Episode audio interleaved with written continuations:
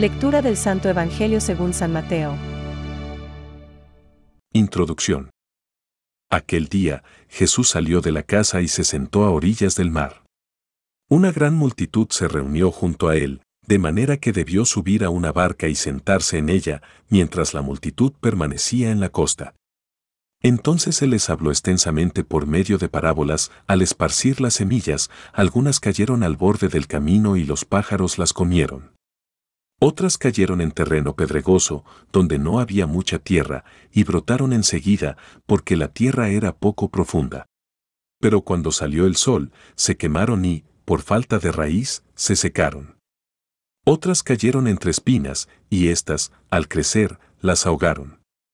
Otras cayeron en tierra buena y dieron fruto. Unas cien, otras sesenta, otras treinta. El que tenga oídos, que oiga.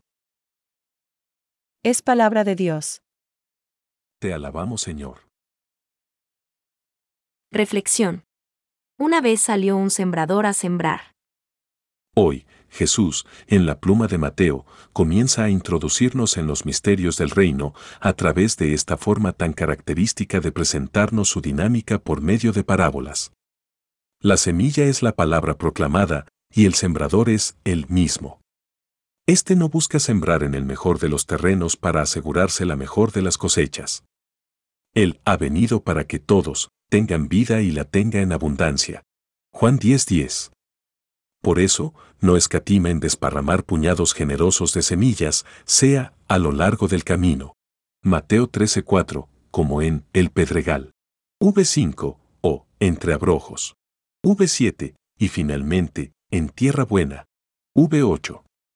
Así, las semillas arrojadas por generosos puños producen el porcentaje de rendimiento que las posibilidades toponímicas les permiten. El Concilio Vaticano II nos dice, la palabra de Dios se compara a una semilla sembrada en el campo.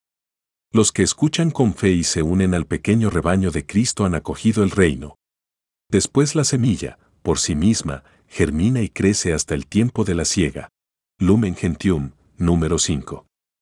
Los que escuchan con fe, nos dice el concilio. Tú estás habituado a escucharla, tal vez a leerla y quizá a meditarla. Según la profundidad de tu audición en la fe, será la posibilidad de rendimiento en los frutos. Aunque estos vienen, en cierta forma, garantizados por la potencia vital de la palabra semilla, no es menor la responsabilidad que te cabe en la atenta audición de la misma. Por eso, el que tenga oídos, que oiga. Mateo 13:9. Pide hoy al Señor el ansia del profeta. Cuando se presentaban tus palabras, yo las devoraba, tus palabras eran mi gozo y la alegría de mi corazón, porque yo soy llamado con tu nombre, Señor, Dios de los ejércitos. Junior 1516. Pensamientos para el Evangelio de hoy. El sembrador divino arroja también ahora su semilla. Nos invita a que propaguemos el divino mensaje, con la doctrina y con el ejemplo.